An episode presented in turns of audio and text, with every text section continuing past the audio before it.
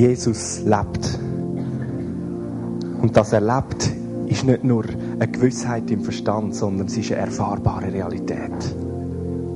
Ich glaube, wir merken, dass wir erleben das in dieser Anbetungszeit. Wir haben das in den vergangenen Tagen, in dieser Gebets- und Fastenwoche auf eindrückliche Art und Weise erlebt. Wie die Herrlichkeit von Gott uns, uns einfach beschenkt hat.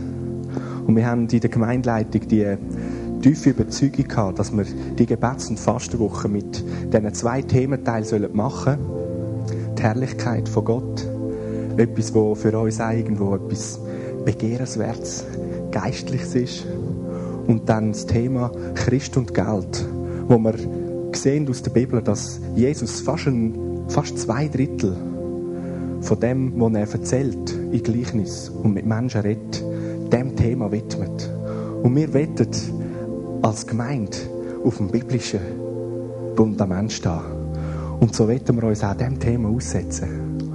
Und so ist die Gebets- und Fastwoche mit diesen zwei Themen ähm, bis jetzt beleidigt gewesen. Und ich glaube, wir sind reich gesegnet gewesen. Einer der letzten zwei Tage durch die Lehre von Ingolf. Und so freue ich mich, dass wir heute Morgen dürfen die Woche, die reichhaltige Woche abschließen mit dem Dienst von Ingolf. Nochmal zu dem Thema. Ich lade dich ein, mach dein Herz weit auf. Mach dein Herz weit auf. Gottes Wort ist da zum Freisetzen, zum neue göttliche Segensprinzipien offenlegen. Und uns, uns als Gemeindeleitung ist es ein tiefes Anliegen, dass wir in dieser Verantwortung können mithelfen als Gemeinde und jedem Einzelnen, dass wir niemandem irgendwo etwas von Gottes Wahrheit würden vorenthalten oder verschliessen, sondern dass wir in der ganzen Breite seine, seine Botschaft lernen zu verstehen. Und da ist noch einiges vor uns. Aber in dieser Woche und heute ist das Thema Besitz, Finanzen, Geld und Herrlichkeit Gottes gewesen. Und ich glaube, da sind wir ein ganzes Stück vorwärts gekommen. Und ich freue mich darauf, was Gott wird tun. Das wird Auswirkungen haben. Das soll Frucht tragen soll Frucht tragen. Der Ingolf hat gestern Abend auch eine Frage uns mitgegeben, die uns bewegt hat und wo ich glaube, wo wir werden als Gemeinde in der Zukunft uns mit dem auseinandersetzen und weitergehen. Wer nicht da war gestern, wir haben ja alle Lehren von dieser ganzen Woche auf CD und auf Kassette. Besorgt er sie, lass sie und bist reich gesegnet. Weil es wird in deinem Leben etwas verändern. Und du wirst fest im Herz. Und du wirst gerade auf deinem Weg. Und du wirst gestärkt. Ingolf, ich lade dich ein. Herzlich willkommen. Lasst uns ihm einen warmen Applaus geben.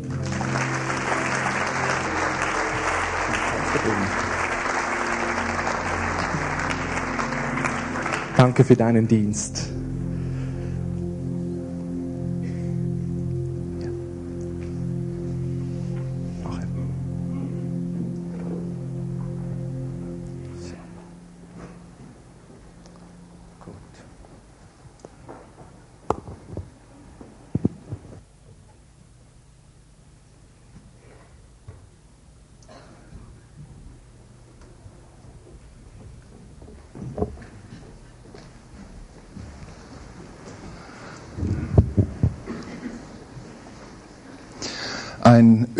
Ölmilliardär hat einmal im Jahr ein großes Fest gegeben.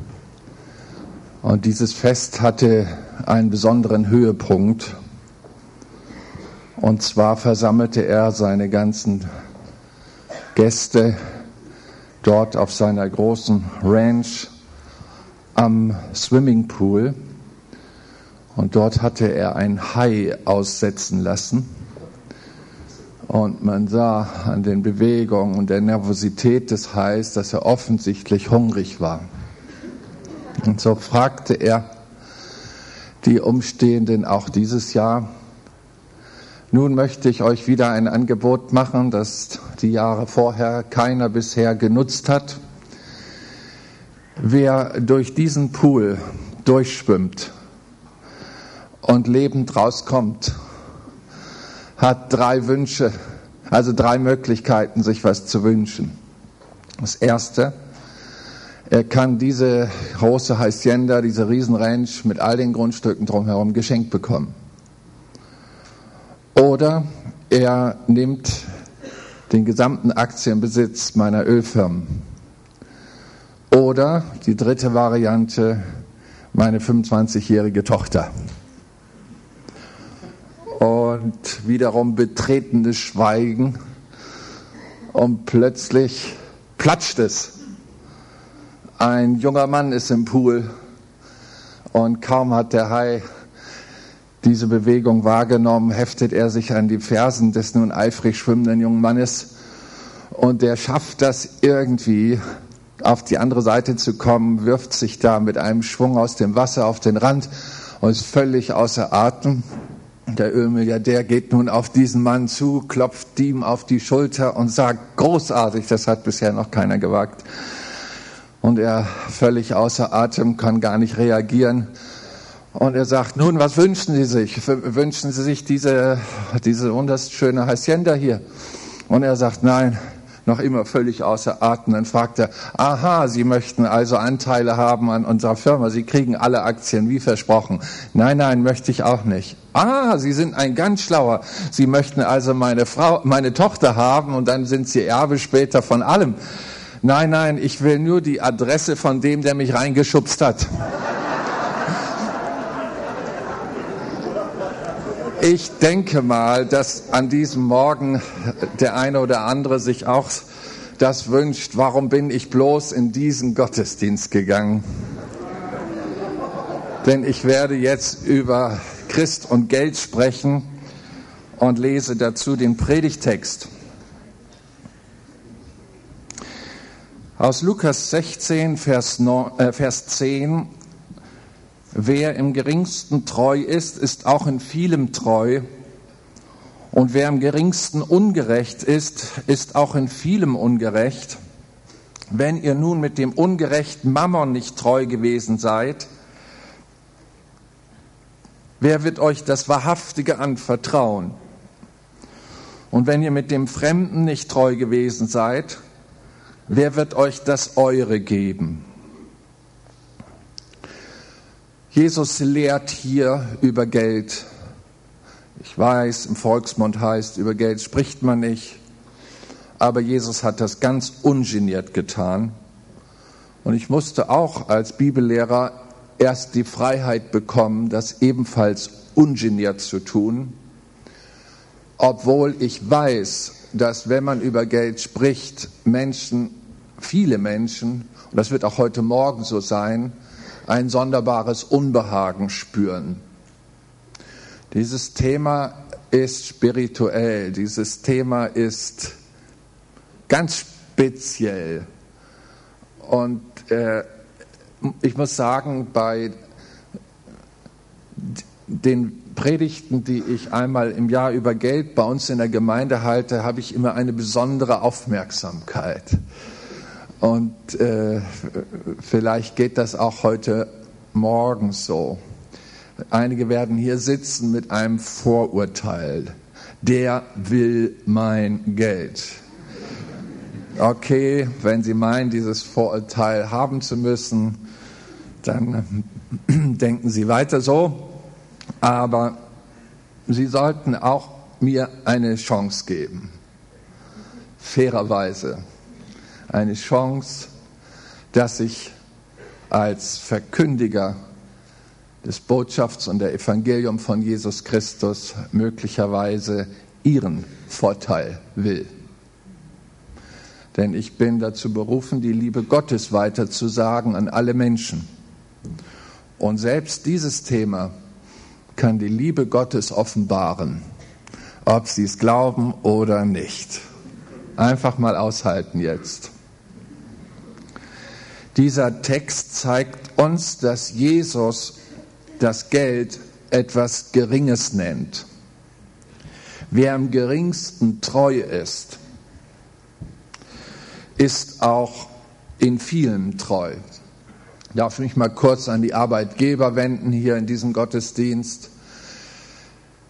Sie machen das sicherlich gerade so wie ich. Ich habe auch jede Menge Angestellte, dass man schon ihnen so auf die Finger schaut, ihnen erstmal einen kleinen Job gibt mit nicht so viel Verantwortung Und wenn sie in dem Geringen innerhalb der Einrichtung sich korrekt verhalten und in dem Geringen, was man ihnen anvertraut hat zur Verwaltung, sich sauber verhalten, dann sagt man nach ein paar Jahren, den setze ich über mehr. Diese einfache Unternehmerlogik greift Jesus hier auf und sagt, wenn jemand im geringsten treu ist, dann wird er auch über vielem treu sein. So prüft auch der Herr uns Menschen hier auf dieser Erde genau in diesem Thema. Es ist das geringe Thema der Umgang mit dem Geld. Und zwar sollten Christen informiert sein, wie sie mit ihrem Geld umgehen sollen, in Bezug auch auf Gott und sein Reich. Ich will heute Morgen nicht reinsprechen, wie Sie Ihr Geld sonst ausgeben, äh, was für Hobbys Sie pflegen und, und, und. Das sei alles so dahingestellt und an jeder Tour, wie er denke. Es geht jetzt lediglich um Ihre Finanzen und das Verhalten, das Sie gegenüber Gott mit Ihren Finanzen praktizieren. Dazu möchte ich ein Bild malen, denn die Bibel sagt uns in Haggai 2, Vers 8, mein ist das Silber und mein ist das Gold, spricht der Herr. Das sagt er nicht fordernd, los Leute, rückt rüber mit dem Geld und dem Silber, das gehört mir, sondern das sagt er als Schöpfer Himmels und der Erde. Das heißt, er hat das geschaffen. Ohne sein Schöpfungsakt hätten wir Null. Nichts. Das muss man mal begreifen. Wenn der Herr nicht das Prinzip von Saat und Ernte geschaffen hätte, würde sich der Landwirt vergeblich mühen. Und wenn der Herr nicht die Gnade von Multiplikation in der Vieh, in, in, in dem, äh, wie sagt man da, in der Viehzucht geben würde, würde der Viehzüchter sich umsonst investieren. Und so weiter und so weiter und so weiter. Mein ist das Gold, mein ist das Silber. Der Herr gibt mir regelrecht einen Anspruch und sagt, Leute, ich bin reich, ich brauche euer Geld nicht. Ähm, es kommt von mir, bloß ich möchte euch in einen Lebenskreislauf reinbringen, den ich gesetzt habe. Und wer sich in diesen Lebenskreislauf hineinbegibt, genau dieser Mensch wird von mir Lebenskräfte spüren, die er vorher nicht kannte. Er wird eine, ein Gelingen in seinem Leben spüren, das er vergeblich versucht hat, durch Fleiß und Arbeit aufzurichten. Die Bibel zeigt uns den Umgang mit Geld auf drei wichtigen Ebenen. Und ich gehe nur diese drei Punkte an diesem Morgen durch.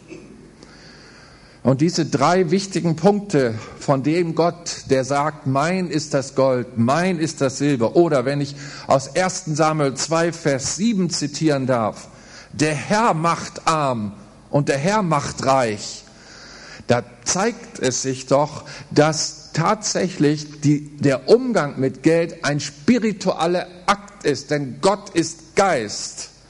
Und spirituell heißt ja Geist, heißt vom Geist gewirkt.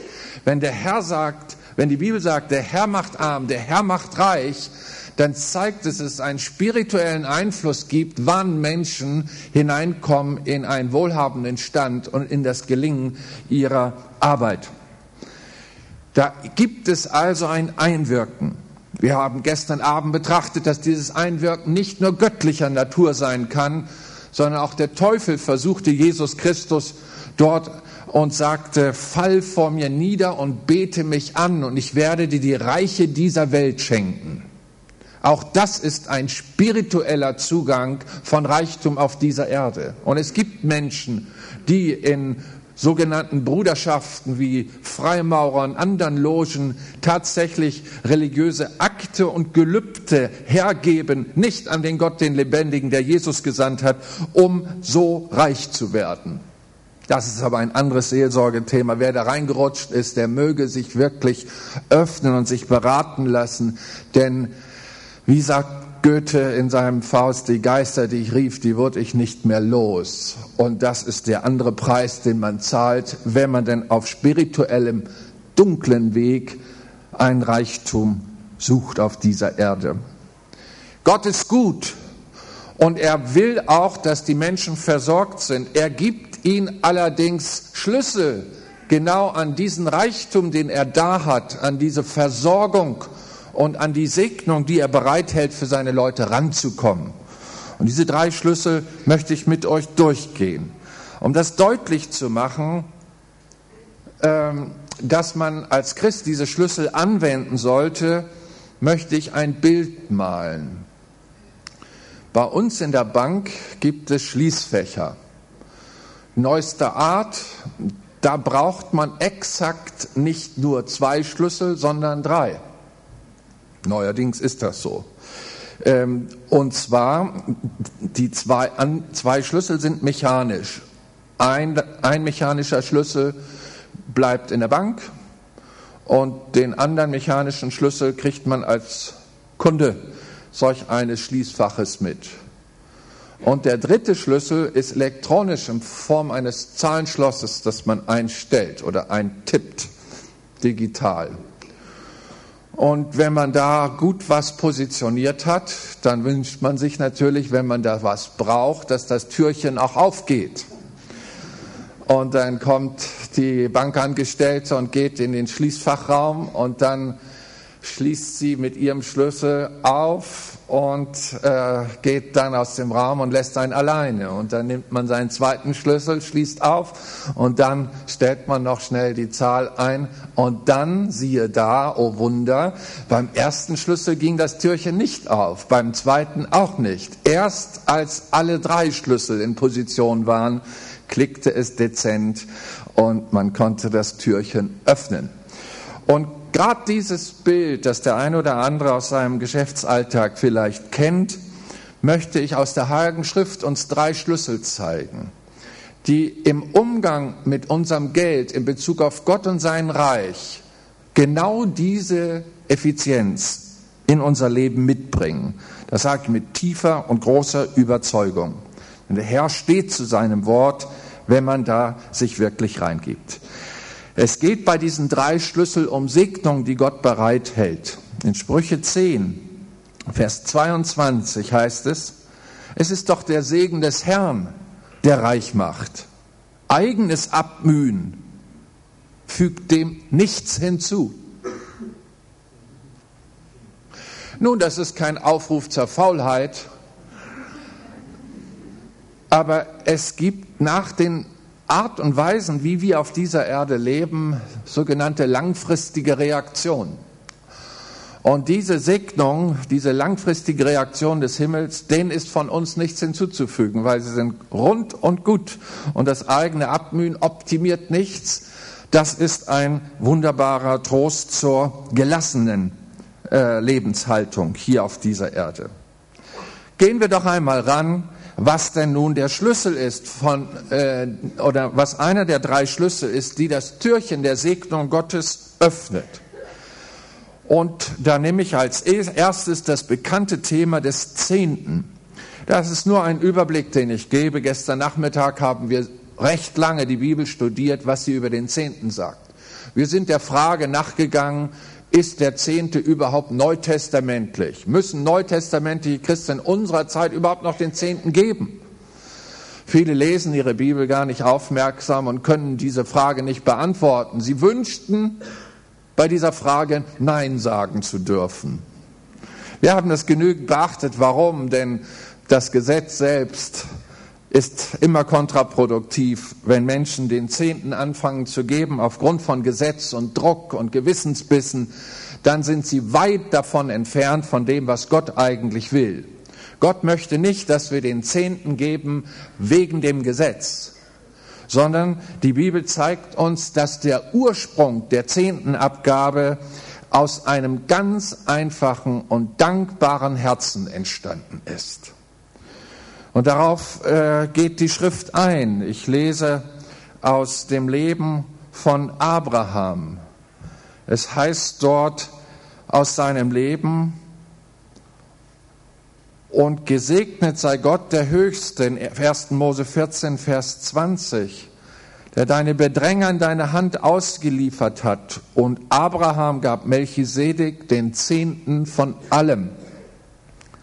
Das ist eine wunderschöne Situation, die uns hier im Alten Testament gezeigt wird. Abraham, der lebte sage und schreibe 430 Jahre vor dem Gesetz. Im englischen Hyde Park in London würde man jetzt sagen, hört, hört. 430 Jahre vor dem Gesetz. Abraham gab den Zehnten nicht aufgrund von Gesetz. Abraham wollte sich bei Gott bedanken, dass sein Herz immer noch schlägt, dass er Gaben gekriegt hat und dass Gott ihm Gelingen gegeben hat, Finanzen freizusetzen. Man kann in dem Leben Abrahams genau diese drei Schlüssel finden. Denn die Bibel sagt, und Abraham war sehr reich. Und welche drei Schlüssel hat er beachtet? Nun, zuallererst diesen. Er gab den Zehnten von allem. Hier müssen manche Menschen richtig Nachhilfeunterricht kriegen. Zunächst einmal die Motivation ihrer Zehntengabe neu zu bedenken. Ich möchte euch am liebsten zurufen, ach, legt euer schlechtes Gewissen, legt euren gesetzlichen Druck beiseite. Das Gesetz ist doch von Gott nur gegeben, um uns zu zeigen, wo wir undankbar sind. Haben wir das? Nur deswegen. Es erinnert uns, wo wir undankbar vor Gott leben. Das Gesetz kann uns nicht wirklich verändern. Es ist allerhöchstens ein Zuchtmeister auf Jesus Christus hin, um uns zu zeigen, worin wir alles Fehler machen. Gott möchte in den Ursprung zurück mit uns und Abraham hat diesen gelebt.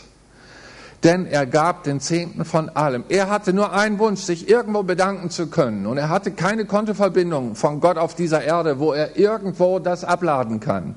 Und so war er da im verheißenen Land Kanaan auf der Suche, bis er diesen Hohenpriester Melchisedek findet, der aus dem Nichts, aus der Stadt Salem, und Jerusalem, da ist doch dieser, dieser unbekannte hohe Priester, der plötzlich auftaucht, wie Christus, Gott der Mensch wurde, plötzlich auftaucht und mit Brot und Wein das Abendmahl stiftet und uns reinruft in seine Gemeinschaft, so taucht der Melchisedek auf. Und Abraham wusste im Geiste sofort, das ist die Adresse Gottes auf dieser Erde. Und dann geht er zu ihm hin und lädt ab und sagt, endlich habe ich die Bankverbindung. Und dieser äh, hohe Priester, der ist ganz überrascht und mochte das erst gar nicht annehmen. Und Abraham redet ihm ordentlich ins Gewissen, du nimmst das alles. Denn er brachte nur Brot und Wein. Das war vielleicht ein Wert von fünf oder zehn Schweizer Frankli. Und dann kriegt er so viel. Nun, das, was Christus uns gibt, ist umsonst. Das, was wir an Dankbarkeit zurückgeben, könnte das, was Christus uns geschenkt hat, nie bezahlen. Wer den Zehnten gibt, der bezahlt nichts an Sündenvergebung oder Gerechtigkeit vor Gott. Wer den Zehnten gibt, bedankt sich, mehr nicht. Und zwar an Gott und seinem Werk. Wo ist Gott? Wo ist sein Werk? Nun auf dieser Erde. Als Gott Mensch wurde in Jesus Christus, hat dieser Herr gesagt, ich will meine Gemeinde bauen. Und dort, wo man heute noch Brot und Wein empfängt, das ist das Abendmahl, da ist zugleich auch die Adresse, wo man seinen Zehnten hingibt. Es gibt Leute, die sagen, ähm, ich dachte, ich könnte das selber entscheiden, wo ich meinen Zehnten hingebe. Nun, die Bibel sagt uns ganz klar, wo der Zehnte hin soll. Wer Maleachi 3 aufmerksam liest, wird dort entdecken, bringt den Zehnten ganz in mein Kornhaus. Das Kornhaus war die Stätte, wo die Leviten, die am Wort dienten und die kein Land geschenkt bekommen haben im verheißenen Land Kanaan, sondern von den Zehnten der anderen äh, Völkerstämme der Gemeinde Israel lebten. Man möchte fast sagen, so wie die eure Angestellten in der Gemeinde leben von dem, was ihr aus der Wirtschaft freisetzt und an Zehnten ins Haus Gottes bringt, so sollten sie das ins Kornhaus bringen. Das Kornhaus ist aber auch der Platz, wo wir unsere geistliche Speise bekommen. Dort, wo wir Brot und Wein empfangen, dort sollen wir den Zehnten hinbringen. Der Zehnte, den wir selber verteilen nach Gutdünken, ist nicht mehr der Zehnte. Ich komme da nachher in dem dritten Schlüssel drauf zu sprechen und werde das ganz kurz dann auf teilen. Zunächst einmal hier beim ersten Schlüssel. Im Neu Alten Testament lebt also Abraham es vor und später von Jakob, seinem Enkelkind, lesen wir das Gleiche, der also ungefähr 310 Jahre vor dem Gesetz lebte und er sagte, ich will Gott geben an meinen Zehnten von allem, was ich besitze, von allem. Und das ist hochinteressant, wie diese Männer aus Dankbarkeit selber so etwas festlegten und mit großer Freude dann sich investierten. Bei Jakob war es so, dass er diesen Zehnten investierte in den Bau eines wunderschönen Gebetshauses, eines Tempels. Er begann mit der Opferstätte und aus dem heraus wurde ein Haus Gottes gebaut, wo letztendlich dann auch Anbetungsstätte war. Interessant. Also durchaus auch mal in Immobilie investieren, wie wir hier sehen bei Jakob, einen Platz des Gebetes schaffen, wo Menschen Raum finden, Gottes Wort und die Möglichkeit haben, seine Segnung im Gebet zu empfangen. Der Zehnte im Alten Testament wird dann ganz massiv unterstrichen durch die gesetzliche Regelung. Warum musste Gott das ins Gesetz reinbringen? Nun, die Gemeinde in, von Israel war 400 Jahre unter heidnischem Einfluss. Ägypten, 400 Jahre. Da ist ganz viel verloren gegangen von der Dankbarkeit ihrer Vorväter. Und sie haben Gebräuche angenommen aus ihrem Land. Und so gibt es Leute, die auch allerhöchstens in ihrem Christsein noch wissen, ja, man gibt da, glaube ich, irgendeine Kirchensteuer, so macht man das hier. Und damit denken sie, haben sie ihren Anteil getan. Und Gott klärt sie auf, wie echte Dankbarkeit sich minimal ausdrückt. Zehn Prozent ist so ein, ein Grundstock. Nach oben ist sicherlich Luft, aber nach unten nicht. So, also, das ist so eine Grunddankbarkeit. Wer also sehr viel Dankbarkeit in sich hat, der kann das dann auch anders noch erhöhen, sein Dankbarkeitsausdruck. So listet Gott auf, wie der Zehnte zu geben ist, wie der Zehnte zu verwenden ist. Das haben wir alles gestern Nachmittag sorgfältig betrachtet. Nun gibt es Leute, die sich immer noch mühsam um diesen Zehnten drücken wollen.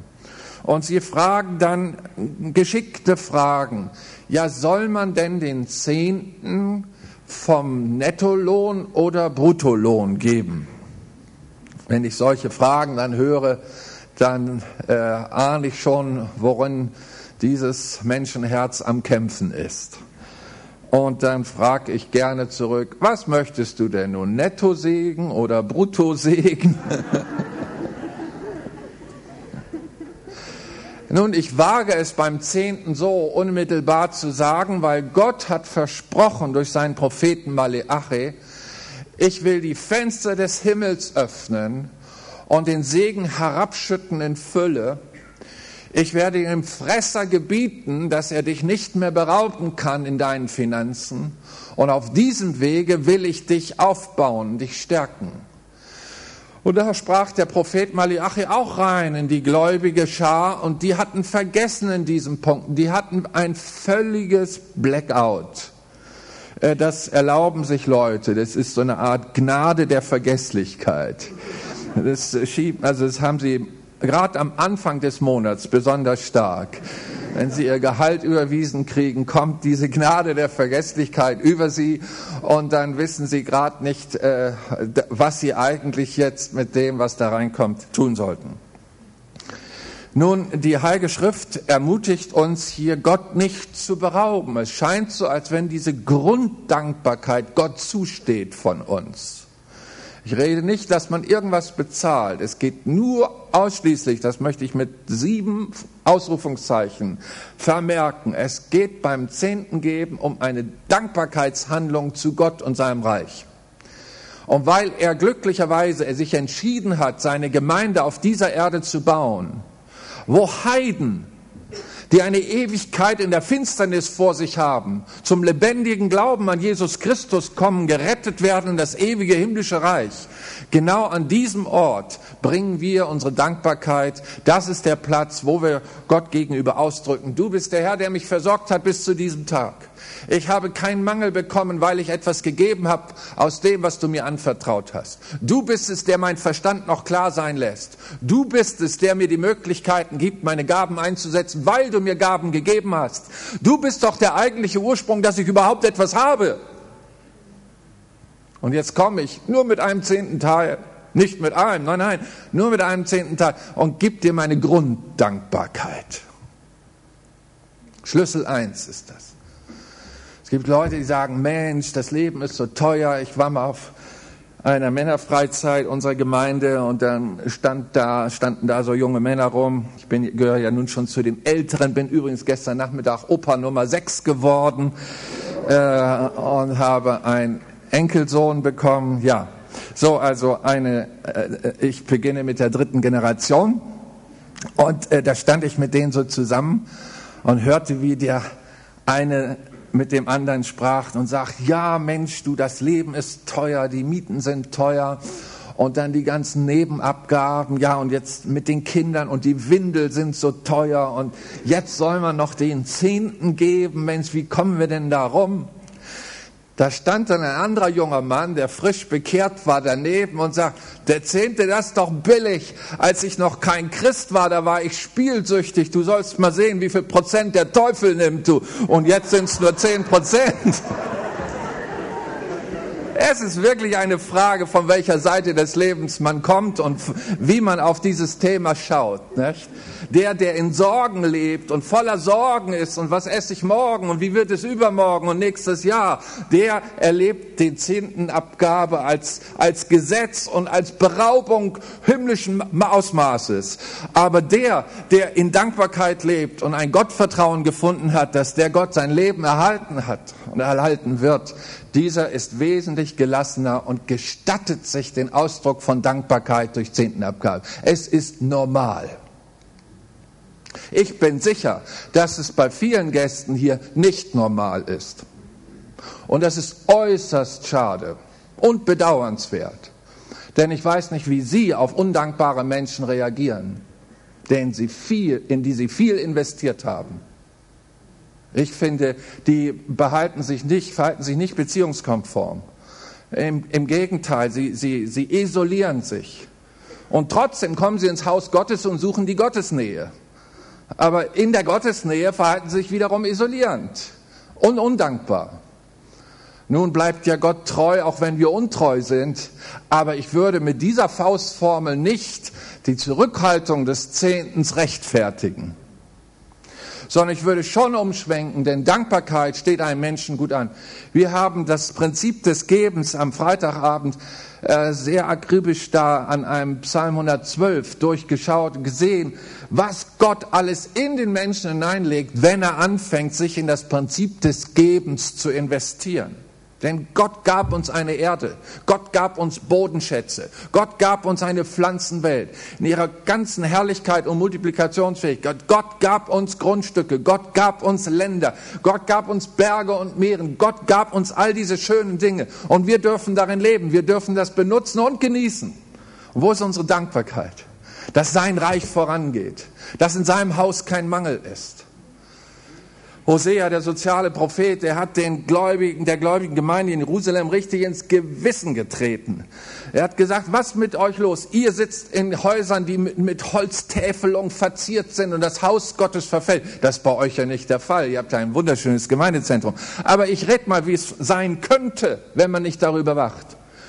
Und einige sagen sich, ja gut, die anderen geben ja und ich komme hier und genieße einfach das, was da ist und so. Versuchen ein billiges Christentum zu leben und denken, sie sind clever dabei. Es gibt einige Leute, die sagen, ja, ich weiß, wenn man in die Freikristengemeinde reingeht, dann muss man den Zehnten geben. Die haben also voll die gesetzliche Vorurteile in sich und haben also Angst, in diese Mechanismen zu kommen. Und dann sind, denken sie, sie ganz clever und sagen, ich bleibe immer Gast. Dann brauche ich nicht den Zehnten geben. Und sie denken, sie sind wunder wie klug dass sie also einerseits die wunderschönen Räumlichkeiten genießen können, sie können die Diensten und die Gaben genießen der Angestellten dieser Gemeinde und die überhaupt die ganze ehrenamtliche Power, die diese Gemeinde besitzt und die Gegenwart Gottes und gratis Wortverkündigung und das können sie alles genießen, ohne dass sie da was für geben müssen. Und sie denken, wahr, da habe ich doch eine kluge Idee gehabt. Ich kann unverbindlich in Freiheit mein Christenleben leben, werde geistlich ernährt und muss nichts hergeben. Das machen alles die anderen. Du Schalk. Sorry, jetzt habe ich einfach mal ausgelangt. Du Schalk, weißt du nicht, dass du vor Gott lebst? Es geht doch um Gott und dich.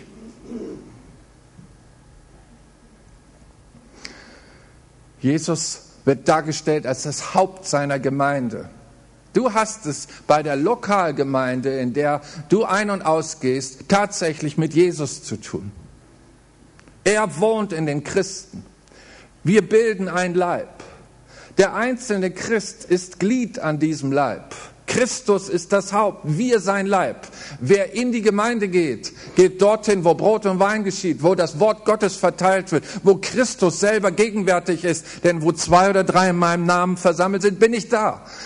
Das geht hier nicht um listige Operationen, wie man sparsamer Christ sein kann, sondern es geht um ein ganz, eine ganz andere Dimension. Gottes Segnung über das eigene Leben freisetzen. Ich habe mir das gewünscht für meine Kinder sehr, sehr früh. Als ich dieses Prinzip als Jugendlicher entdeckte, fing ich an, danach zu handeln. Und glaubt mir, als Jugendlicher hat man mehr Wünsche, als man Geld hat. Das Dafür sorgt schon die Wirtschaftswerbung, dass man da immer neue Wünsche kreiert kriegt. Und doch weiß man, nein, diese Grunddankbarkeit gehört meinem Gott. Ich habe das Zehntengeben früh praktiziert, weil ich glaubte, dass Gott ein segnender Gott ist. Ich wollte nicht nur seinem Wort glauben, dass er Sünden vergibt, ich wollte auch seinem Wort glauben, wenn ich den Zehnten in sein Haus bringe, dass er die Fenster des Himmels über mein Leben öffnet und mich segnet. Und ich wollte gesegnet sein auf dieser Erde. Ich wusste, dass es in der Bibel steht, es ist umsonst, dass die Bauleute früh aufstehen und spät ins Bett gehen. Wenn der Herr nicht das Haus baut, das Lebenshaus baut, dann bauen die Bauleute umsonst. Und ich habe genug gescheiterte Existenzen gesehen aus meinen ehemaligen Schulklasse auf den Klassentreffen und dachte, Mensch, das waren doch die, die Top-Leute, das waren doch die, die die, einzelnen, die guten Zensuren schrieben und so. Und hernach haben sie vergeblich an ihrem Lebenshaus gebaut. Ich weiß, an Gottes Segen ist alles gelegen. Und ich suchte die Haltung, die Glaubenswerke, die die Bibel empfiehlt, damit der Segen freigesetzt wird. Und so habe ich es auch meinen Kindern beigebracht. Mit der ersten Schulklasse ging die Auszahlung von wöchentlichem Taschengeld los. Warum wöchentlich? Weil wir jede Woche das trainieren wollten. Die Bibel sagt, gewöhne den Knaben früh an seinen Weg, dann geht er ihn auch, wenn er alt ist. Ich wollte, dass meine Kinder diese Segensebene früh bekommen und dann auch später, wenn sie alt sind, das einfach tun, ohne drüber groß nachzudenken. Es ist selbstverständlich, in dieser Weise vor Gott dankbar zu sein. Da wurde nicht gehandelt, da, da kam überhaupt nicht die Idee auf, mit Gott zu chingen, brutto, netto und so weiter, sondern es ging einfach um eine Grunddankbarkeit, die wir in ihr Herz legten. Und es war nicht viel. Sie bekamen damals eine D-Mark pro Woche und dann habe ich mit ihnen ausgerechnet am Frühstückstisch Sonntagmorgen, wie viel davon zehn Prozent sind. Und so haben sie jede Woche den Akt, sie kriegten eine D-Mark und dann haben sie zehn Pfennig oder zehn Rappen, würdet ihr sagen, dann ins Gotteshaus gebracht und da im Kindergottesdienst in die Opferbüchse gesteckt. Woche für Woche, Jahr um Jahr, mit einer elterlichen Absicht. Sie sollen gesegnet sein. Nun, ich habe es auch versucht, Menschen beizubringen, die später zum Glauben kamen innerhalb der Gemeinde. Ist nicht ganz leicht. Denn manche Leute kommen zum Glauben aus einer Lebenskrise heraus. Und sie sind so richtig vom Fresser spiritueller Art ausgeraubt worden. Etliche waren geschieden und hatten desolate Finanzverhältnisse, ihre, ihren Job verloren beziehungsweise völlig überschuldet. So kamen sie in die Gemeinde. Und dann haben wir sie beraten, dann haben wir sie reingeführt und gesagt, von dem wenigen, was du hast, gib Gott, was Gott gehört. und sag nicht, ja, ich will ihm geben, wenn ich später mehr verdiene. Fang jetzt an. Und ich habe doch gehört, ich erinnere mich an einen, einen Geschäftsmann, der also mit Ende 30 war er völlig pleite und mit dem Leben ruiniert, irgendwie in den Kontakt mit uns kam, zum Glauben kam. Und dann hat er sich schweren Herzens dann entschieden, okay, ich wage das und das ging so langsam, nach drei, vier Jahren fing es an, bei ihm zu greifen und der Segen überwog und er kriegte wieder Karriere und er kriegte Einnahmen, so dass er später so rund sieben, achttausend Euro im Monat verdient. Und dann kommt der Kerl zu mir und sagt, Pastor, also früher, als ich nur so wenig im Monat hatte, da war das einerseits schwer, von dem wenigen den Zehnten zu geben, auf der anderen Seite war es ja nicht so viel. Aber heute verdiene ich 8000 Euro. Und weißt du, wie viel 800 Euro sind, die ich jeden Monat, es fällt mir immer schwerer, je reicher ich werde, den Zehnten zu geben. Ja, liebe Zeit, ist der Mensch verrückt. Ich meine, mathematisch kann ich seiner Logik folgen. 800 Euro sind viel. Äh, da kann der ein oder andere schon durch den Monat mitkommen, wenn er bescheiden lebt. Und er gibt das einfach her. Aber wer bitteschön hat dich denn gesegnet? Wer hat denn in deinem Leben seine Herrlichkeit erwiesen? Warum sollte man sich jetzt bei den höheren Beträgen ausklinken und nur einen Teil seines Lebens, seiner Lebenseinkommen verzehnten? Die Bibel sagt, aus Dankbarkeit gab Abraham und Jakob ihren Zehnten zu Gott von allem. Und hier muss man manchen Leuten ein bisschen helfen. Was heißt denn nun von allem? Ja, an der Stelle wünschte ich manchmal als Prediger, dass ich Steuerberater wäre. Dann könnte ich alle eventuellen Einkommensquellen hier lückenlos darstellen und so die Vergesslichen unter uns wieder wissend machen. Ich mache mal einen leichten Versuch. Also, da ist vielleicht ein monatliches Einkommen Lohn, Rente, wie auch immer. Oder wie ich gestern Morgen hörte, da an einem Tischgespräch, da sagte die eine zu dem anderen, die schien sich da gerade kennenzulernen, so um die Mitte 50, äh, Frau und ein Mann, ja, und äh, mein Ex-Mann, der hat mich gut angezahlt und mein Finanzberater hat das alles geregelt. Das Geld vermehrt sich von allein. Ich kann da gut leben. Also protzte sie mit dem, was sie so hatte und versuchte zu signalisieren, ich bin eine gute Partie. Ähm, also wie auch immer, wie auch immer Leute letztendlich ihren monatlichen Lohn reinkriegen, bringst ins Haus Gottes zehn Prozent. Das ist wirklich keine mathematisch schwere Aufgabe, das auszurechnen. Das macht jeder Taschenrechner mit links, um rauszukriegen, wie viel das ist. Da kann einer mit Dyskalkulie jetzt sich nicht rausreden, okay? Dann gibt es sicherlich auch andere Einnahmen. Zum Beispiel ihr Väter, die ihr Kinder habt, Kindergeld, ne, das habt ihr auch. Ja, da haben die gar nicht dran gedacht dass das ja auch Einnahmen sind. Die haben sich da schon nur auf die Nettolohn und selbst das 13. Monatsgehalt, was es in manchen Firmen gibt, so im Dezember, ne, ist ja ein wunderschöner Tag, der 1. Dezember. Äh, wenn man da ohne großes Zutun plötzlich fast das Doppelte überwiesen kriegt. Da haben die da also so einen ganz müden Dauerauftrag laufen an die Gemeinde von ihrem Nettolohn und das andere wird alles weggedrängt. Als wenn es, als wenn es die Einnahmen nicht gäbe. Wie peinlich, wie peinlich, wenn man so berechnend halb dankbar sein will. Das ist Heuchelei in recht hoher Professionalität. Ich würde fast sagen, da ist kriminelle Energie hinter.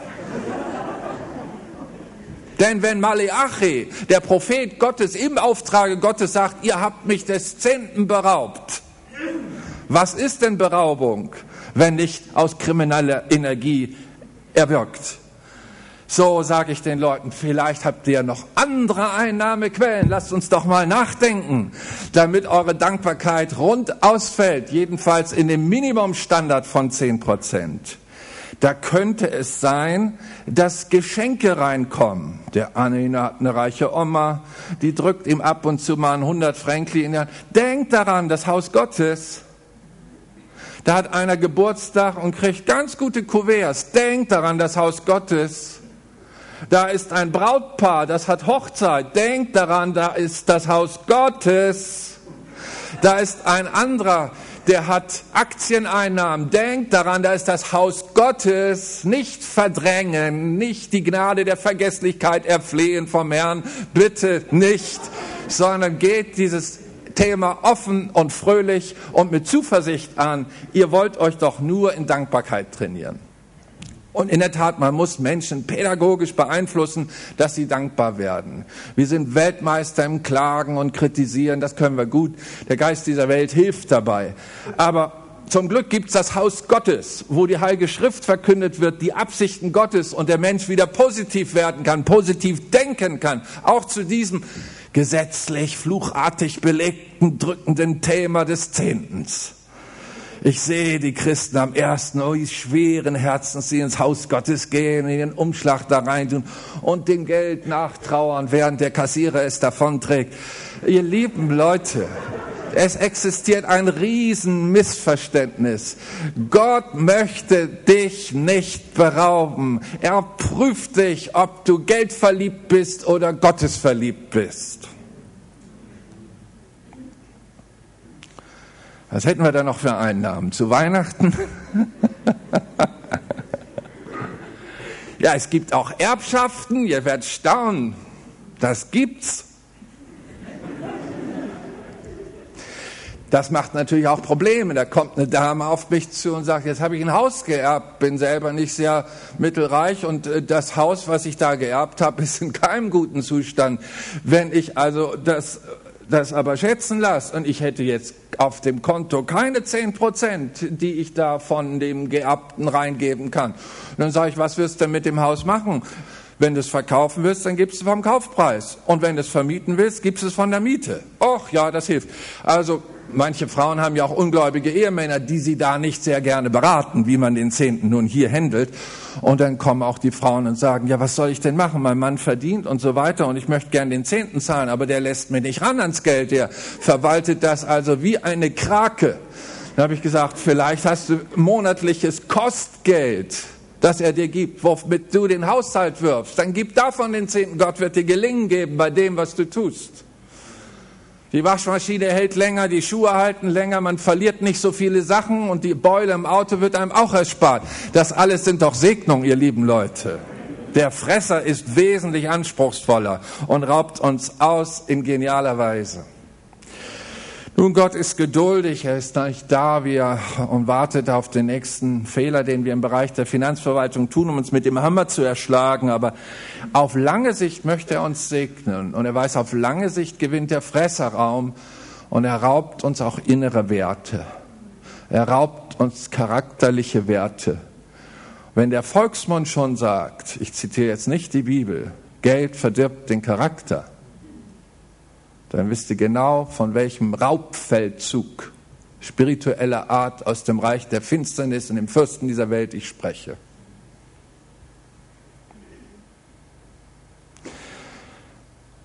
Nun, ich verlasse dieses Thema. Ach, die Frage, ist denn der Zehnte neutestamentlich, sei nur hiermit belegt, Matthäus 22.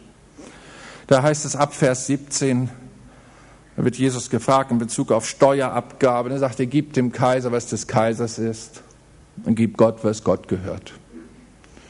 Nun, Jesus war der Gründer des Neuen Testamentes, unserer Heiligen Schrift. Die ersten vier Evangelien berichten von Jesus. Und er lehrt im Neuen Testament, gebt Gott, was Gott gehört. Und seine Zuhörer hatten noch kein Neues Testament in der Hand. Seine Zuhörer aber waren mit dem Schulbuch der Tora groß geworden. Da haben sie Mathematik drin studiert, da haben sie Geschichte drin studiert, da haben sie Philosophie drin studiert, da haben sie Ethik drin studiert. Die Tora war das Schulbuch der Juden. Da ist jeder mit aufgenommen und die wussten, was das Gesetz über das Zehnte sagt. So gibt Gott, was Gott gehört. Jesus bestätigt die Zehnten Dankbarkeit auch im Neuen Testament. Das sei damit belegt. Jetzt komme ich zum zweiten Schlüssel. Im Leben von Abraham gibt es einen ganz einschneidenden Moment. Zunächst einmal gibt der Gott Signal durch Zehntengabe. Als zweites kriegt er einen Tipp von Gott vor einem Bündnis, das Gott mit ihm machen will. Das steht in 1. Mose 17 ab Vers 1. Und Abraham war 99 Jahre alt, da erschien der Herr dem Abraham und sprach zu ihm, ich bin Gott der Allmächtige, lebe vor meinem Angesicht und sei gerecht. Ich will meinen Bund zwischen mir und dir setzen und ich will dich sehr, sehr mehren. Das ist doch Rendite, wa? Ich will dich sehr, sehr mehren. Es geht hier um gerechten Umgang mit Geld. Bei einigen Leuten geben den Zehnten tatsächlich von allem, was sie immer so reinkriegen, und trotzdem klemmt die Tür, mein ist das Gold, mein ist das Silber. Man kommt irgendwie nicht an. Warum? Sie geben zwar den Zehnten, aber in der sonstigen Haushalterschaft gehen sie krumme Wege in der Verwaltung ihrer Finanzen. Manche sind geübt, manche weniger geübt, aber krumme Wege, ungerechter, ungerechter Umgang mit Geld ist selbst unter Christen weit verbreitet. Es sind Heimlichkeiten, die keiner mitkriegt, nicht mal das Finanzamt. Sie sind belesen, sie kennen die Tricks und versuchen so an Geld ranzukommen, das unschöner Natur ist. Von Abraham heißt es, als Gott ihm sagte, lebe gerecht vor mir und ich werde dich sehr mehren, heißt es später hier, und Abraham war sehr reich an Vieh, an Silber, an Gold. Das waren die Segnungen Gottes, die sich auch in der Multiplikation in seinem Leben niedergeschlagen haben. Abraham hatte also den ersten Schlüssel des Zehntens, aber er hatte auch den zweiten Schlüssel der Gerechtigkeit und des gerechten Umgangs mit Geld. Die Bibel zeigt uns in Sprüche 15, Vers 6, ein fantastischer Vers, habe ich mir rot markiert. Im Hause des Gerechten ist reichlich Vorrat. Eine andere Übersetzung, die näher am Hebräischen ist, sagt, sind viele Schätze. Im Hause des Gerechten sind viele Schätze. Und dann heißt es weiter, aber das Einkommen der Leute, die Gott nicht ehren, dort ist Zerrüttung. Nun, das geschieht auch nicht von heute auf morgen. Gott ist ja ein geduldiger Gott und manche, die ungerechtes Gut in ihrem Haus, auf ihren Konten, irgendwo in ihrem Besitz haben, Immobilienbesitz, reingewaschenes Geld, sagt die Bankensprache, Geldwäscherei, in der Schweiz, glaube ich, kein unbekanntes Wort. Jedenfalls äh, wird dort ungerechtes Geld versucht sauber zu machen. Das ist nicht nur in der Schweiz so, das ist auch in Deutschland so, in anderen Ländern. Der Mensch, der Unrechtes gut haben möchte, findet schon Mittel und Wege, wie er daran kommt. Aber die Bibel zeigt uns, dass er Zerrüttung erlebt. Es heißt in Sprüche 3:33, der Fluch des Fern fällt auf das Haus des Gottlosen doch die Wohnung der Gerechten segnet er. Nun muss man wissen, dass Gottloser in der Bibel nicht Heide automatisch meint, sondern Achsebaja heißt einer, der Gott nicht ehrt. Und jemand, der Gott nicht ehrt, auch im Umgang der Finanzen, durch gerechte Verwaltung der Finanzen, er ist einer, der in die Zerrüttung geht. Es heißt, in einer anderen Stelle, ich weiß nicht, ob ich sie mir hier notiert habe, aber äh, es heißt ungefähr so, dass derjenige, der Unrechtes Gut in seinem Hause hat, dessen Haus verfällt. Ich will mal eine andere Dimension aufzeigen. Einige finden sich sehr klug, wenn sie Unrechtes Gut in ihrem Besitz haben aber in Wirklichkeit demontieren sie ihr eigenes Leben. Und zwar auch in den inneren Werten. Das Zerfall eines Eukos, der zerstört sein Haus, wer Unrechtes Gut zu Hause hat. Da sind Zusammenhänge auch in Bezug auf Familienpflege, auf Heil, Heilung von Ehe und Treue in der Ehe und auch in der Beziehung zu Kindern, dass ein Frieden da ist zwischen Vater und Sohn und so weiter und so weiter. Unrecht ist gut, bereichert dich im Moment, aber der eigentliche Reichtum, Geld macht ja nicht wirklich glücklich, sind ja Menschen.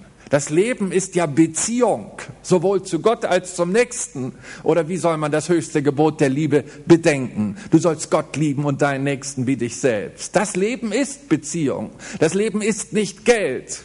Und mit Geld kann ich keine wirklichen, aufrichtigen Beziehungen schaffen. Das musste der verlorene Sohn schon merken, als er die großen Dollars da um sich schmiss und stellte hinterher fest, das schafft keine Beziehung. Nun bringst du Unrechtes gut in dein Haus, aber im Beziehungsbereich bist du verarmt. Dann läufst du doch am Leben vorbei. Und so solltest du diesen zweiten Schlüssel reinigen lassen und neu nehmen. Du sagst, ja, Unrecht ist gut, Unrecht ist gut. Ich sage, wenn du neben deinem normalen Verdienst noch einen Zusatzverdienst hast, dann bitte schön sagst dem Finanzamt und gib das an und steckt das nicht irgendwo in die Seite rein. Denn wir sollen dem Kaiser geben, was des Kaisers ist und Gott geben, was Gottes ist. Und wenn du irgendwo eine Quelle hast, die vorbeiläuft an dem eigentlichen geordneten System, Finanzsystem deines Staates, in dem du lebst, dann bitte bring dich rein in die Ordnung. Wenn du äh, an der Kasse bist und die Kassiererin gibt dir zu viel aus Versehen raus, dann steckt das bitte nicht ein nach dem Motto, das ist der Ausgleich für überhöhte Preise, sondern auch wenn sie das nicht mitkriegt und auch wenn andere das nicht mitgekriegt haben, der Teufel kriegt's mit und er kriegt dadurch Zugang zu deinem Leben. Jesus hat kurz vor seiner Kreuzigung gesagt, der Teufel ist ausgegangen, um uns zu sichten wie den Weizen, aber er hat nichts in mir. Das heißt, er kann, er kann ihn nicht wirklich rüberziehen, weil von dem Bösen nichts in Jesus war. Aber jemand, der Unrechtes gut zu Hause hat, da kann der Fürst dieser Welt kommen und er hat etwas an dir und kann dich reinnehmen. Unrechtes Gut verführt zur Lüge, zur Unaufrichtigkeit. Es laufen dubiose Sachen, zwiespältig. Such nicht diesen finanziellen Vorteil auf unrechte Weise. Es ist dein Schaden. Glaub mir, es ist dein Schaden. Bring die Sachen in Ordnung. Ich habe auch unseren jungen Leuten gesagt, sind denn alle Computerprogramme gekauft? Bitte. Oder kupfert ihr die oder kopiert ihr dir nur? Ich weiß, wir haben keinen Auftrag unbedingt in der Bibel, dass wir Bill Gates noch reicher machen sollen, aber die Bibel hat auch nicht gesagt, dass wir ihn beklauen sollen. Er hat die Lizenzen, er bringt die Programme heraus. So, bitteschön, geh mal rein in deinen Computer und guck mal, ob da Unrechtes gut dran ist und lösch mal die Programme, dass der Teufel nichts an dir hat. Einige Leute begreifen solche Beispiele nicht, wenn ich sie bringe. Ich will es drastischer machen. Wenn du nun schon kopierte Programme hast, die du nicht bezahlt hast auf deinem Computer, warum bist du denn nicht gleich in den Computerladen gegangen und hast dort eins geklaut, da hättest noch die Beschreibung und die Lizenzen dabei gehabt? Ja, da sagst du, aber ich bin doch ein Christ, ich klau doch nicht im Laden. Aha. Merkt ihr diese Doppelmoral? Gerechtigkeit Gottes, lebe gerecht vor mir. Und jetzt könnte ich weitergehen und weitergehen und weitergehen und ich überlasse es eurer eigenen Fantasie, eurem eigenen Erinnerungsvermögen. Ich überlasse es dem Heiligen Geist, seine Finger auf die Stellen zu legen, wo Unrechtes Besitz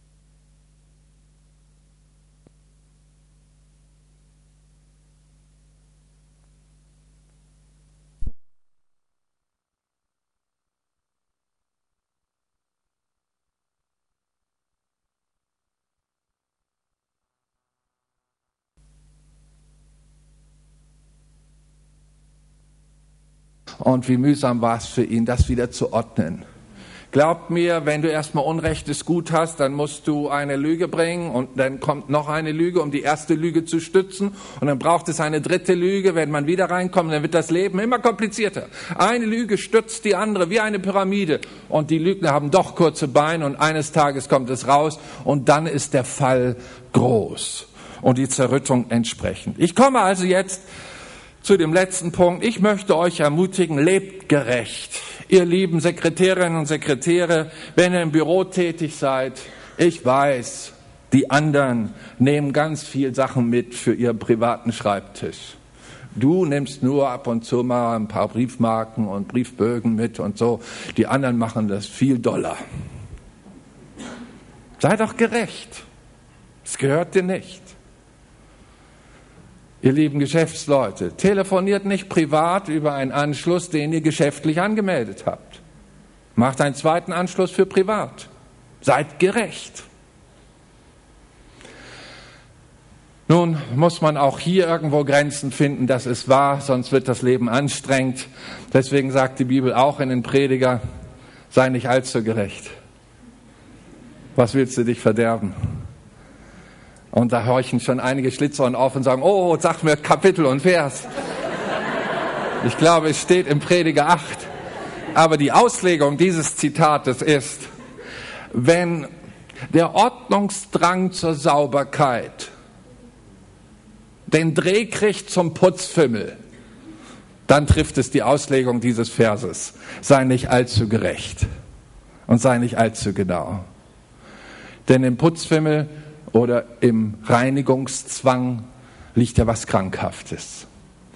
Und so kann man den Kümmel verzehnten und Kamele verschlucken. Wie der Herr sagt, man muss auch hier den Blick für das Ganze haben. Der Herr sucht Dankbarkeit, auch bei dem Nachjagen nach Gerechtigkeit. Nun komme ich zum dritten Schlüssel und damit auch zum Schluss. Es ist der große Bereich des Opfers aus dem Leben Abraham. Er brachte den Zehnten, er lebte gerecht vor Gott und Gott mehrte ihn sehr. Und das betrifft übrigens auch eine Gemeinde. Euer Umgang mit dem Geld als Gesamtgemeinde, als Gemeindevorstand. Gott betrachtet, wie ihr mit seinem Geld umgeht. Und entsprechend ist er bereit, euch zu mehren, mehr hinzuzutun. Dahinter steht er. Jetzt kommt hier der dritte Schlüssel und er betrifft einen dritten Gebebereich. In 2. Mose 25, Verse 2 und 3 heißt es, Rede zu den Söhnen Israels und sag ihnen, sie sollen ein Hebopfer für mich nehmen. Von jedem, dessen Herz ihn antreibt, sollt ihr mein Hebopfer nehmen.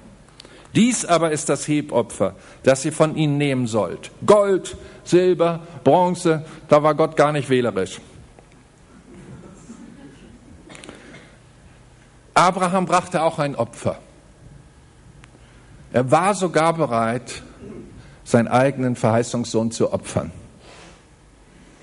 Wisst ihr, dass Abraham unser Glaubensvater ist nach Galater 4 und Galater 6? Er ist unser großes Vorbild. Seine Glaubensgerechtigkeit war die Grundlage für unseren christlichen Glauben. Und ich denke, die Schlüssel, die er in seinem Leben hatte und auch einsetzte, bereit war, es umzusetzen in die Praxis, sollten auch wir beherzigen. Der Zehnte und Opfer, das sind Unterschiede. In Malachi 3, Vers 8 und 9 wird es deutlich gemacht, darf ein Mensch Gott berauben? Ja, ihr beraubt nicht. Ihr aber sagt, worin haben wir dich beraubt? Im Zehnten und im Hebopfer. Also auch Malachi unterscheidet zwischen zwei Arten des Gebens. Über die Zehntenabgabe aus Dankbarkeit haben wir eben gesprochen. Das ist so der Grundstock. Darüber hinaus gibt es, wir sagen Sonderopfer oder wie heißt das im Schweizerdeutsch? Das überlasse ich euch, wie ihr das dann definiert. Aber die Heilige Schrift sagt hier im Deutschen Hebopfer, Sonderspenden, wo man bereit ist, noch mehr zu investieren als die Grundlage des Zehnten. Das scheint gängig zu sein. Zehnte plus ist Dankbarkeit plus. Das heißt, auch Dankbarkeit ist steigerbar und dann sind keine prozentualen Ebenen mehr gesetzt, sondern dann ist tatsächlich Freiheit. Lieben Leute, wisst ihr, dass unser Herr sagt, sammelt euch nicht Schätze auf dieser Erde, sondern sammelt euch einen Schatz im Himmel, wo weder Rosten noch Motten diese Dinge verzehren können. Ihr müsst wissen, dass es im Himmel tatsächlich unterschiedliche Positionen gibt. Dort können wir Einfluss nehmen. Das ist die eigentliche Rente, die wir freisetzen hier auf dieser Ernte, äh, auf dieser Erde. Ich möchte euch ermutigen zu entdecken, dass Gott nicht schaut, wie viel du reingibst in sein Reich, in sein Haus, an Geldsumme, sondern er guckt immer und bewertet auch die Gaben prozentual. Ihr Teenager. Ihr habt eine ganz großartige Chance. Ihr besitzt noch nicht viel. Vielleicht hat der Papa euch ein Sparkonto angelegt und da sind 500 Franken drauf oder ein bisschen mehr. Jetzt stellt euch vor, mit dem bisschen, was ihr habt, gebt ihr einen großen Batzen und würdet von den 500 Schweizer Franken 250 Schweizer Franken reintun. Oder ich gehe zu dem Student, der gerade so durchs Leben kommt mit seinem bisschen äh, Unterstützung. Und er nimmt ein Teil und gibt es rein. Gott bewertet deine Gabe immer prozentual zu dem, was du besitzt und hast. Das wird deutlich, als Jesus einfach so frech ist und an den Opferkopfstock äh, sich setzt. Also da, wo man die Kollekten reintut, ist ja auch ein Ding, ne? Der Herr setzt er sich dahin und guckt neugierig zu, was die Leute reintun. Mit seinen Jüngern. Aber der Herr hat nie gesündigt. Äh, das möchte ich unterstreichen. Auch mit dieser Tat nicht. So, er war im grünen Bereich und dann sagt er zu seinen Jüngern, jetzt schaut mal, schaut mal, was die da reintun. Und dann kam gerade so eine Truppe von reichen Geschäftsmännern und die warfen da ihre Geldsäcke rein. Das echote richtig aus dem Becher raus und man merkte, das war nicht wenig. Und dann kam da so eine arme Witwe, die drehte ihr Haushaltsportemonnaie um, ein Heller fiel heraus, wir würden sagen also zwei, drei, äh, was, was die kleine Repli, so und dann, das war's. Die hat alles gegeben. Und dann fragt Jesus, wer von diesen hat mehr gegeben? Und die Jünger sagten, der Reiche haben wir doch gehört. Und der Herr sagt, nein, nein, nein, nein, diese, diese Dame hat mehr gegeben.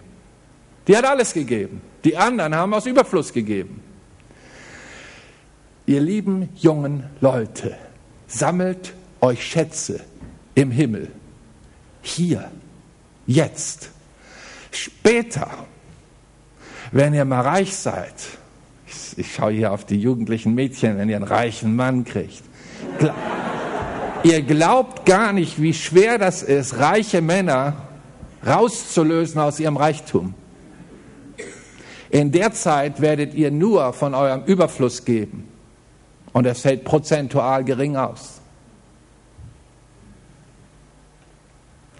Ich ermutige sogar die Bedürftigen und Armen, aus ihrem zu geben. Der Herr ist treu, er wird euch nicht verlassen. Er wird euch nicht verlassen.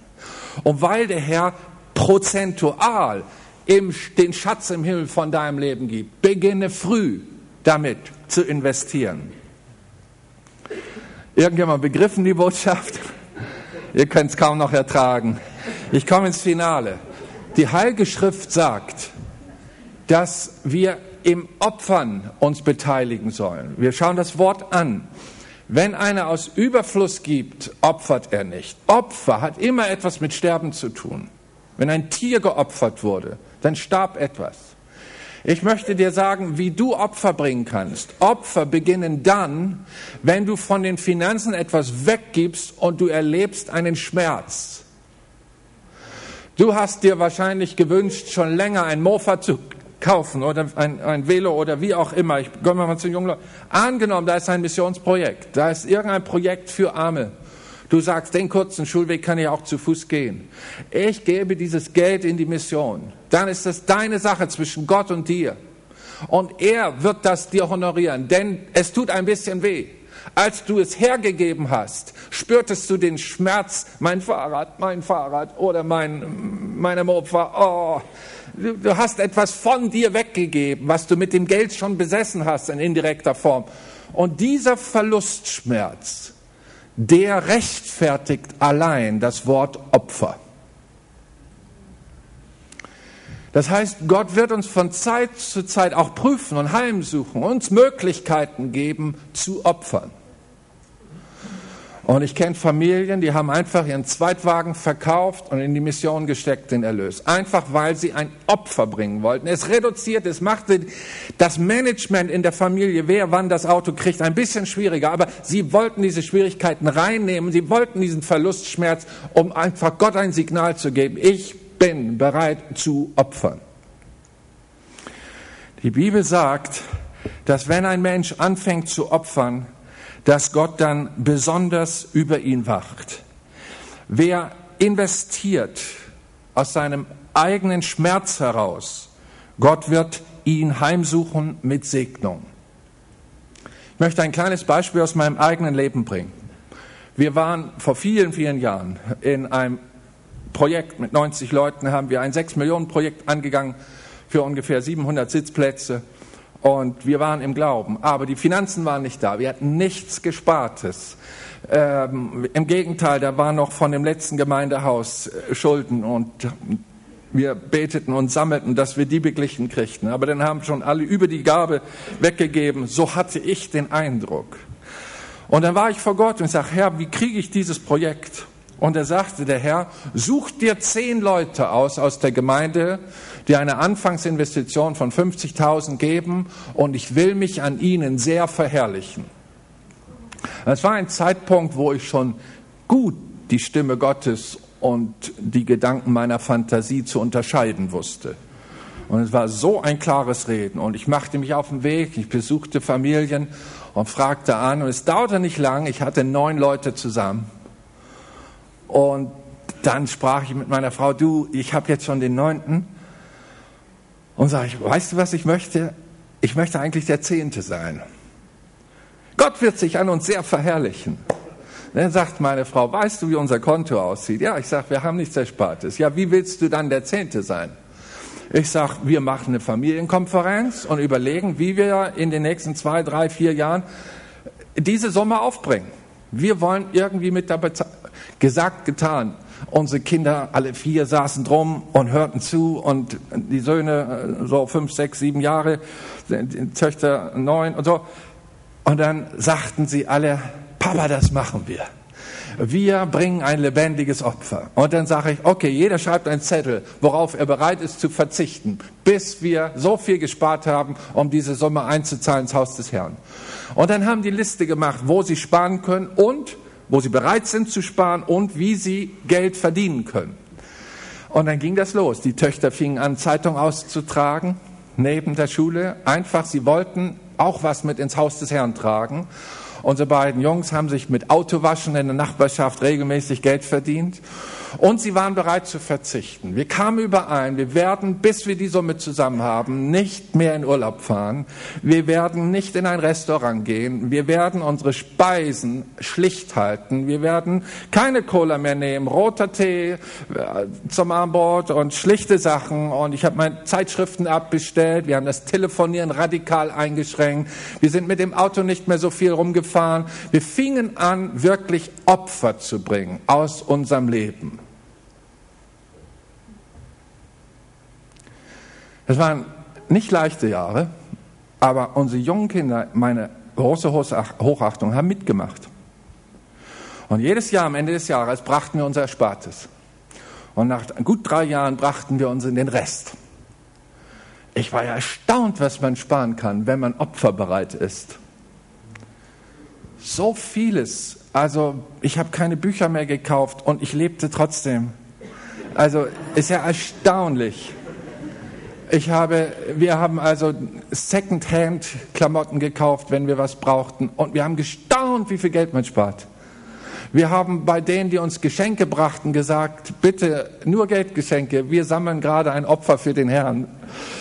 Und wir staunten, wie sich das Geld tatsächlich häuft. Und als wir dann die dritte Tranche der, äh, brachten und die 50.000 komplett waren, da sagte damals mein Dominik, aber jetzt gehen wir Eis essen, nicht wahr? Hey Leute, das ging durch mein Vaterherz. Darf ich mich mal an verwöhnte Zuhörer wenden?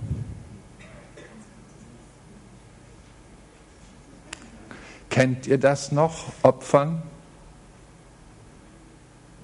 Oder beraubt ihr Gott auch der Hebopfer? Lebendige Opfer sollen wir bringen nach Römer 12, Vers 2. Opfer hat die Gemeinde meistens Projekte für Arme gemacht, rein investiert, sich am Armen engagiert.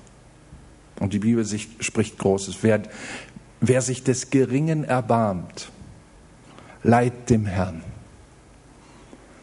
Und seine Wohltat wird der Herr ihm vergelten. Wer den Armen leiht, Nein, wer dem Armen gibt, wird kein Mangel haben. Das ist eine Zinsgarantie und Versorgungsgarantie und Lebensversicherungsrenditengarantie. Wer dem Armen gibt, wird kein Mangel haben. Liebe Leute, wir müssen uns von Zeit zu Zeit fragen, ob wir Kirche spielen wollen oder ob wir Bibelchristen bleiben wollen, werden wollen. Wir machen uns selber keinen Gefallen, wenn wir das Thema Geld ausschweigen und die biblischen Werte und Maßstäbe einfach überspringen und sagen, mögen Sie über Ehebruch sprechen, mögen Sie über Räuber sprechen, mögen Sie über Trunkenbolde sprechen, aber nicht über Habsüchtige. Und doch werden die Habsüchtigen mit einem Wort genauso genannt wie Ehebrecher, wie Räuber, wie Alkoholiker. Sie alle stecken in einer Sucht drin. Je mehr er hat, je mehr er will. Nie schweigen seine Wünsche still. Was für eine Sucht. Geldliebe ist Wurzel allen Übels. Weißt du, wie du davon frei werden kannst? Indem du Buße tust und Frucht deiner Buße anfängst zu leben. Richtig zu leben. Wenn du Hörer des Wortes bist und nicht Täter, nützt dir dieser Gottesdienst nichts. Ich frage dich, soll sich etwas ändern aufgrund dieser biblischen Texte in deinem Leben? Wird sich was ändern? Oder wirst du rausgehen wie eine Gans und sich das Wasserbad des Wortes abschütteln, dass es wegperlt und nichts ändert sich in dir? Das ist die ergreifende Frage. Als Jesus mit dem Reichen sprach und der traurig davonging, weil er was geben sollte aus seinem Überfluss, da sagte der Herr, wie schwer werden die Reichen Zugang haben zum himmlischen Reich. Und ehrlich, man muss nicht reich sein, um habsüchtig zu sein. Auch Arme können habsüchtig sein. Gebt, egal welchen Stand der Einnahmen ihr habt, dem Herrn, was dem Herrn gehört. Seid bereit zu lebendigen Opfern. Und ich sage euch, es gibt Fenster des Himmels, die sich öffnen. Die zehn Leute, von denen ich sprach in unserer Gemeinde, sind heute die zehn reichsten Leute in der Gemeinde. Erstaunt ihr was? Es gibt die Fenster des Himmels. Tu alle drei Schlüssel rein und du wirst den Tresor des Himmels öffnen und wirst sehen, wie Segen herabfließt in Fülle. Segen herabfließt in Fülle. Es verbindet sich damit auch eine spirituelle Autorität über Finanzen. Wie viele Werke konnte ich mit dieser Autorität rausbringen aus den Minuszahlen, indem ich Finanzen freisetzte? Aber da ist immer eine Geschichte vorweg. Wie viele Konferenzen haben mit sechsstelligen und mehrstelligen Summen manchmal Minus geschrieben und Gott gab mir Gnade und Autorität, die Finanzen freizusetzen. Ich weiß, dass man Geld freirufen kann, wenn man diese drei Schlüssel lebt. Und ich wünschte, es gäbe mehr davon. Das spricht sich natürlich rum und es kriegt immer wieder ein E-Mail und ein Anruf, Elzel, kannst du mal für uns beten und so weiter. Wir sind in der, der Situation. Diese Predigt, die hat Gott mir gegeben vor Jahren, als, als die bekannt wurde, hat ein Pastor mit 500 Gemeindemitgliedern diese Kassette kopiert und mich vorher gefragt, darf ich die kopieren? Ich sage, kopier, das Wort Gottes muss gehen. Und da hat er der Gemeinde gesagt, wenn ihr euch diese Kassette anhört, innerhalb einer Woche kriegt ihr die Kassette geschenkt, braucht ihr sie nicht bezahlen. Und die meisten nahmen diese Kassette und dann war ein normaler Sonntagsgottesdienst eine Woche später und der Kassierer kam zum Pastor hinterher und sagt, weißt du, wie viel Opfer wir hatten, heute hatten? Sonst waren so rund 2000 Euro. Wir hatten dieses Mal über 190.000 an Opfergeld in, in, im Beutel. Unsere Beutel sind übergelaufen. Wir mussten nachholen und einmal ranholen, damit wir die Opferbeträge reintragen, wegtragen konnten. Was war da geschehen? Du, die Leute haben diese Predigt gehört in der Woche. Die haben angefangen, ihre Schulaufgaben zu machen. Die haben das Unrechte gut geordnet. Die haben die Zehnten ausgerechnet, den sie versäumt haben zu geben. Sie wollten Gott nicht berauben. Sie wollten sich gut stellen mit Gott, weil sie wollen die Ewigkeit mit Gott verbringen. Und deswegen fangen sie auf dieser Erde schon an. Denn nackt sind wir in diese Welt gekommen, nackt werden wir rausgehen. Leute, es geht doch um die Zubereitung seines Reiches hier, die Ausbreitung seines Reiches und es geht um die Ewigkeit. Wir wollen aufstehen und beten.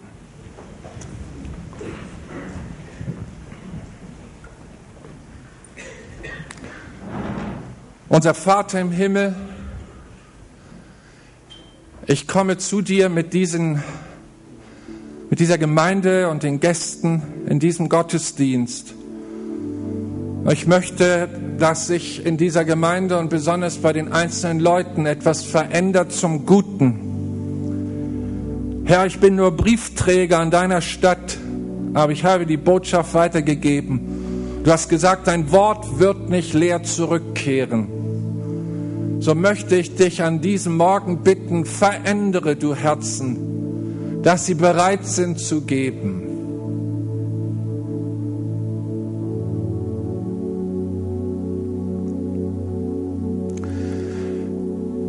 Ich möchte zwei Schritte tun an diesem Morgen.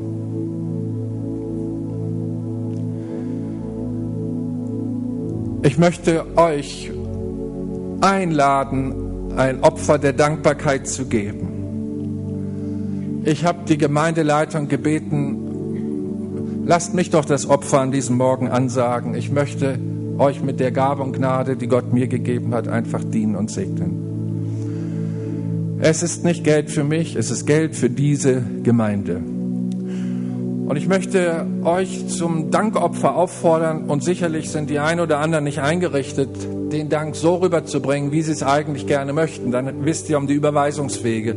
Aber wir wollen das mal afrikanisch tun. Ähm, ich bitte einfach mal die Ordner zu kommen mit ihren Geldbeutelchen und Kollektenbeutelchen und sich hier vorne hinzustellen, wie so Seelsorgehelfer.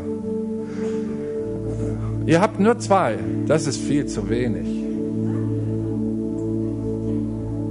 Habt ihr noch welche? Ja, ja, schön. Du Schwester da oben, du kannst da oben bleiben. Stell dich da in die Mitte. Dann brauchen die Leute nicht runtergehen. Sie kommen zu dir. Gerade da, an der, genau, an der Treppe. Und eine von euch könnte, ach nö, lass die mal ruhig runterkommen die können sich dann entscheiden. Ihr müsst nicht nach vorne kommen, ihr braucht das nur tun, wenn ihr Freude dazu habt. Und äh, ihr kommt einfach, als wenn es ein Altarruf ist, um Dankbarkeit auszudrücken. Seid so gut und stellt euch mit dem Gesicht zu den Leuten hin. Dort zwei, dort zwei und vielleicht gehst du doch nach oben. Dann ist das gut verteilt. Und ich stelle mir das so vor, dass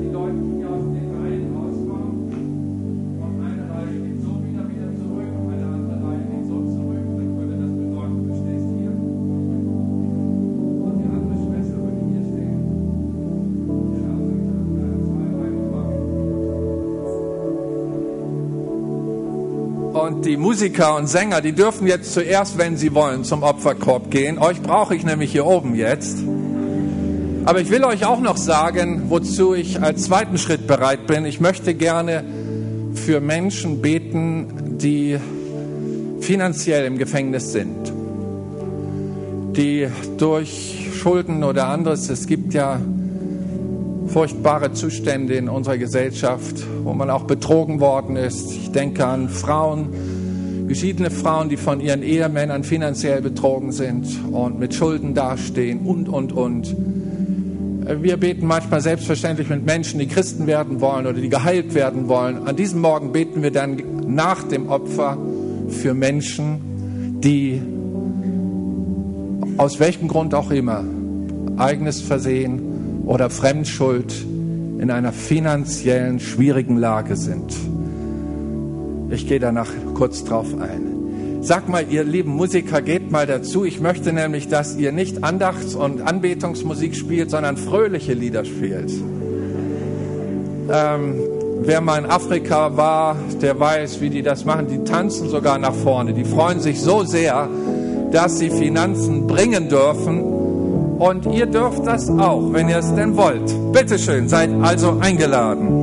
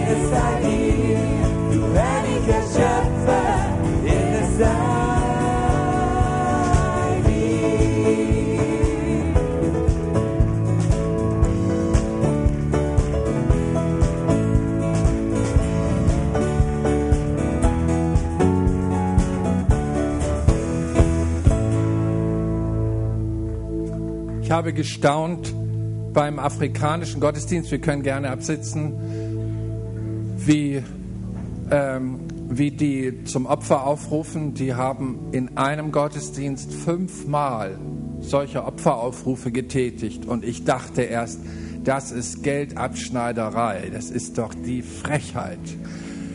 Als ich mein Ersterlebnis dort hatte, war ich so mit meiner europäischen Mentalität am Kritisieren da.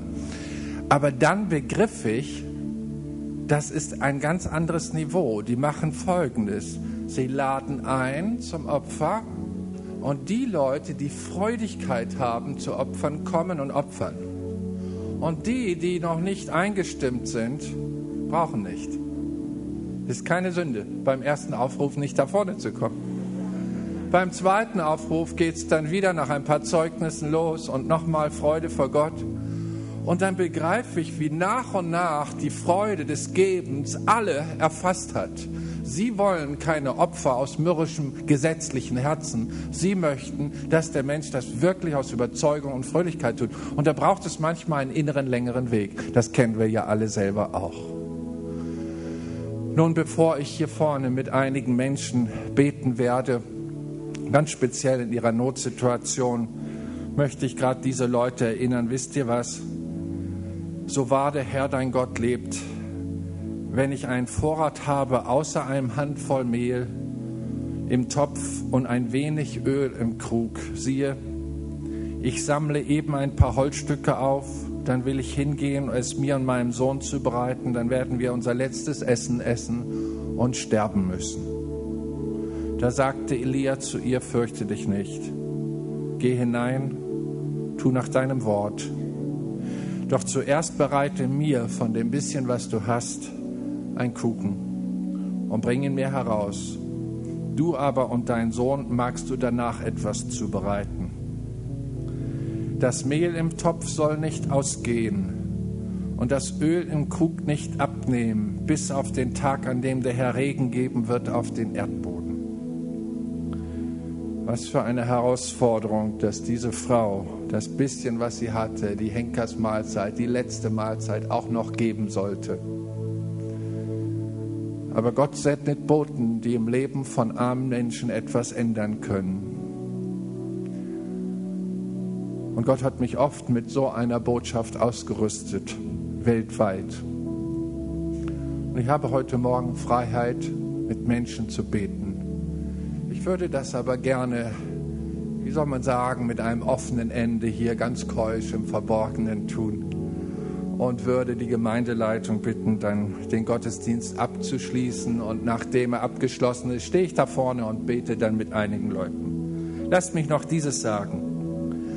Wenn ihr merkt, dass diese Art der Verkündigung euch ein Segen ist, ich äh, vertreibe CDs, das letzte Jahr habe ich das auch erwähnt, und der Erlös geht an ein Missions-, also an eine Gefängnisarbeit auf den Philippinen. Wir möchten dort gerne 16.000 Bibeln bringen, 16.000 Gefangene, 16.000 Bibel irgendwo müssen die Finanzen freigesetzt werden. Ich möchte euch segnen mit unterschiedlichsten Themen. Ich möchte nur dieses eine besonders hervorheben. 78 Predigten die sind schriftlich, Computer zu lesen, gutes Hauskreismaterial, wo Predigten zu unterschiedlichen 78 Themen dort ausgearbeitet sind. Auf der anderen Seite, wenn Leute etwas Neues wagen wollen, eine neue Ebene göttlicher Kraft, diese Seminarwoche hat in unserer eigenen Gemeinde ausgelöst, dass eine Sängerin Star Search-Siegerin wurde von Sat 1, dass wir eine Theatergruppe von 40, 50 Leuten kreierten, Neues wagten, die heute in öffentlichen Theatern christliche Botschaft bringen und die eine Jugendfernsehsendung Freistil TV auf das vierte zu sehen und bei Bibel TV zu sehen, äh, kreierte. Alles aus einem Dorf aus dem Norden Deutschland, eine neue Ebene göttliche Kraft. Wer einfach sagt, ich will nicht so weiterleben wie jetzt, ich will was Neues wagen, ich will mehr, dem empfehle ich gerade dieses. Aber äh, schaut euch selber um, Gott wird euch dabei segnen. Ganz herzlichen Dank, Ingolf. Wir haben als Gemeinde auch die ganze Liste des Lehrmaterials und ihr dürft gerne auch später noch auf uns zukommen und wir können Bestellungen machen nach Tosted für diese ganz guten Lehr-CDs. Ich möchte, bevor ich bete, noch eine kurze Info geben. Äh, diese Woche ist der Sohn von äh, Richard und Annelies Lehmann gestorben, Jürg, und er wird am Montag äh, begraben, ist die Beerdigung um halb zehn in Wettingen in der Friedhofskapelle. Ihr seid dort herzlich eingeladen. Betet für Richard und Annelies in dieser Zeit der Trauer und der Arbeit, die noch auf sie zukommt. Er durfte zum himmlischen Vater nach Hause gehen. Das ist eine große Gewissheit für uns und ein Trost für Lehmanns. Okay, lass uns zusammen aufstehen und wir beten noch. Vater im Himmel, ich danke dir für diesen Sonntagmorgen, für diese ganze Gebets- und Fastenwoche. Du hast uns reich gesegnet. Du hast unser Herz angerührt. Du hast uns auf Neues aufmerksam gemacht.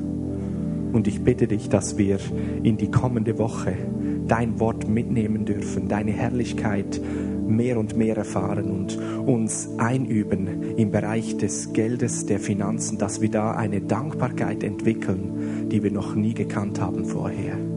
Ich preise dich, dass du Diener sendest, die uns deine Offenbarung neu aufschlüsseln. Segne Ingolf auf dem Nachhauseweg, seine ganze Familie und die Gemeinde. Danke vielmal für allen Segen, den du ausschüttest über uns als Gemeinde, über uns als einzelne Glieder und Familien, wo wir sind. Danke für diesen Sonntag. Amen. Amen. Okay, nun